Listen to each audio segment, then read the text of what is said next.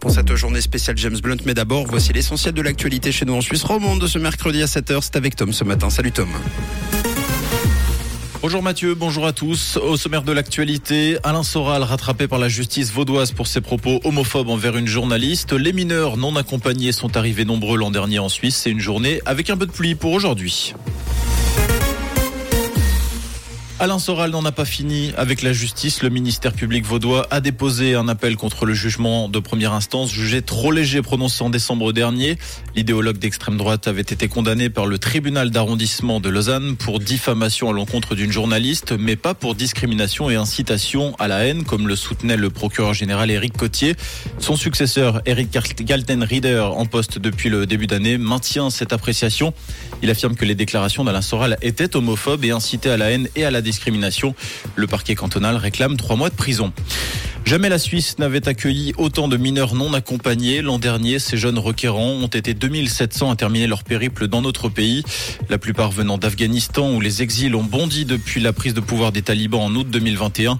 Plus de 7000 demandes sont parvenues au secrétariat d'État aux migrations, rien que pour ce pays. Dans le canton de Fribourg, par exemple, près de 700 jeunes entre 16 et 25 ans ont trouvé refuge. D'après la RTS, 93% d'entre eux sont en formation, en emploi ou en mesure d'intégration.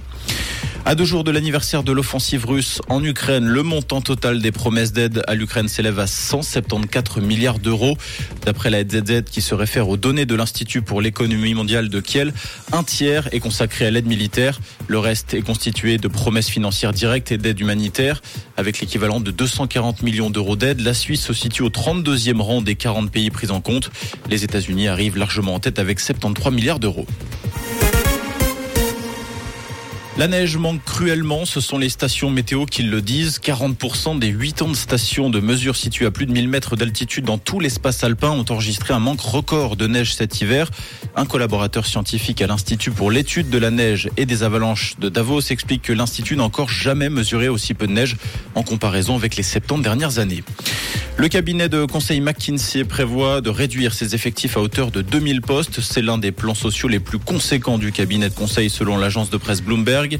L'entreprise américaine emploie actuellement 45 000 personnes contre 28 000 il y a 5 ans. Le nombre de salariés affectés par la restructuration pourrait encore évoluer.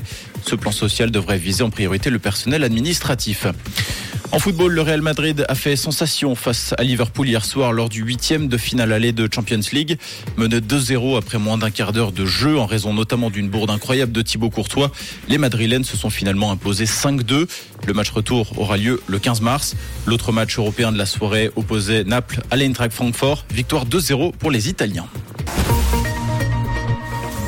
Et pour ce mercredi, un temps changeant avec un ciel nuageux et les premières pluies possibles. Hein. Pour cet après-midi, pour vos températures, on compte actuellement 3 degrés à Martigny et à Comté et 5 degrés à Ria et la Tour de Trême avec quelques averses persistantes en soirée.